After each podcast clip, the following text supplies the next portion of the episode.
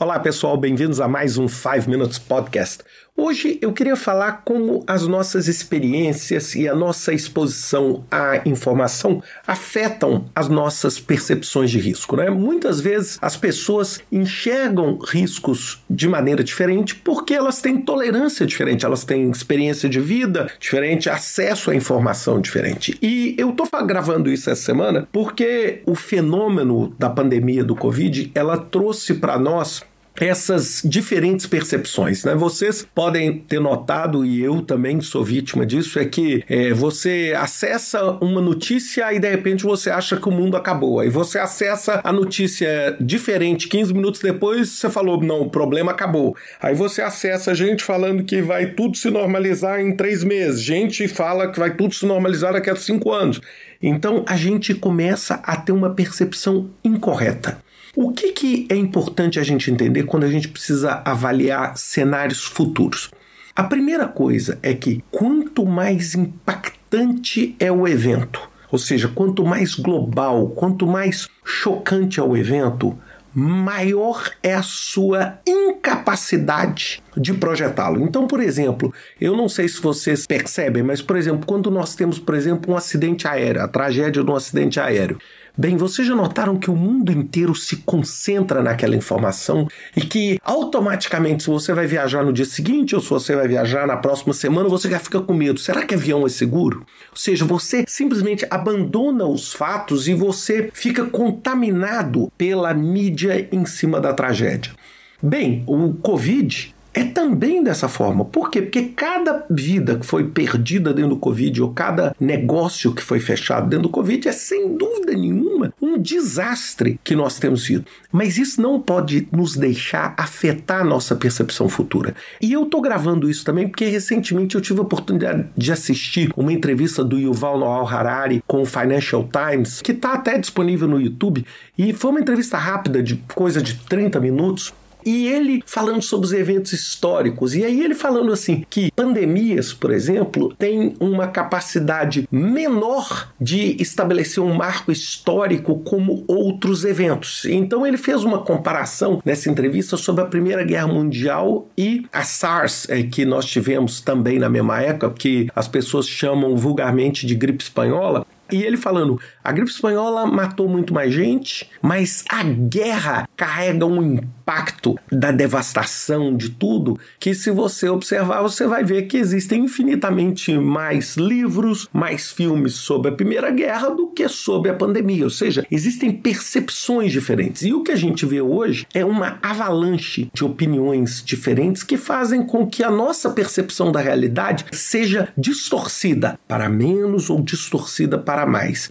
E aí vocês vão perguntar, mas Ricardo, como que eu busco identificar, por exemplo, os riscos que um coronavírus ou que um evento de uma magnitude como essa tem nos meus negócios e nos meus projetos? Então eu quero te dar três dicas muito simples. A primeira coisa, entender que fato é diferente de opinião. Fato é uma coisa, opinião é outra. Fato são números, números concretos, números confiáveis. É quantas pessoas morreram, quantas pessoas foram contaminadas, quantas pessoas foram vacinadas, quantas pessoas dentre as vacinadas tiveram uma sequela, quantas pessoas dentre as pessoas que foram entubadas faleceram. Fatos, ou seja, números e fatos. Opinião é diferente. Opinião é quando uma pessoa olha para os fatos e tira conclusões.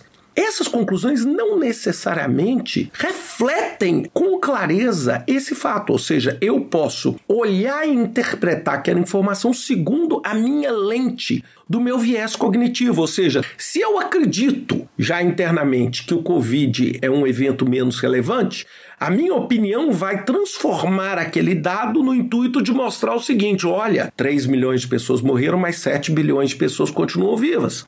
Outros vão olhar e vão falar assim: peraí, 3 milhões de pessoas morreram, o que equivale, por exemplo, num país como o Brasil, 4 mil pessoas, é mais com o atentado de 11 de setembro. Ou seja, aquilo é o que? Eu estou colocando um viés cognitivo no sentido de passar a mensagem. Então, a primeira coisa, busque fatos. Ou seja, vocês podem falar assim: restaurantes foram afetados. Ótimo, vamos buscar os fatos. Nós estamos falando em quantos restaurantes, nós estamos falando em qual desemprego, nós estamos. Por quê? Porque esses fatos vão dimensionar qual o tamanho do problema que você enfrenta na realidade. A segunda coisa são informações históricas históricas é o que, que aconteceu quando um evento dessa magnitude existiu. É lógico que eu sei que vocês vão me falar que o que aconteceu com SARS há 20 anos atrás, ou o que aconteceu com a gripe espanhola há cerca de 100 anos atrás, era diferente. É claro, tudo é diferente, mas você tem uma base de referência comparativa. Você pode falar o seguinte: naquela época, quanto tempo o mundo levou para se recuperar? Bem, é uma fonte de informação que pode ter algum sentido dentro da realidade de hoje. Então é esse tipo de visão assim, onde você tenta tirar a carga emocional de todos nós que tivemos o vírus, etc, para tentar ter uma percepção mais limpa. E a terceira dica que eu quero dar para vocês é busque diferentes fontes de informação. Vou dar um exemplo para vocês. Eu busco todos os dias de manhã dar uma olhada nos headlines. Normalmente eu uso o Twitter para isso e eu sigo basicamente todos os jornais. Assim, todos os jornais relevantes. Eu devo seguir talvez 40, 50 jornais de diferentes partes do mundo, onde eu busco me informar com diferente. Então eu busco um jornal que é mais conservador, um jornal que é mais progressista. Por quê? Porque eu quero entender a fonte de informação sob lentes diferentes. Por porque a maior parte das vezes, quando a gente busca informação em uma fonte só, você acaba no tempo sendo contaminado pelo viés cognitivo daquela fonte de informação. Então, se você assiste um determinado tipo de informação numa televisão, ela tem o seu viés e é natural e é por isso talvez que esse viés é compatível com o seu viés e você goste de assistir mais a televisão A do que a B. Mas é muito importante você ter isso, porque isso tudo, gente, faz com que você consiga perceber melhor os riscos e tomar decisões mais acertadas, que não sejam decisões que sejam fundamentalmente baseadas em opiniões, em percepções ou, por exemplo, no medo ou no efeito manada, que é o que a gente tem visto muito hoje. Então eu acho que isso vai dar essa clareza para gente, para poder identificar melhor o impacto de eventos dessa magnitude. Eu estou usando o Covid aqui, por favor, gente, só como um exemplo, que é algo atual agora. Mas toda vez que você tem um evento de magnitude global como esse, é muito importante você se ater aos fatos para tomar a decisão correta. Bem, pessoal, espero que vocês tenham gostado desse podcast. Até semana que vem com mais um 5 Minutes Podcast.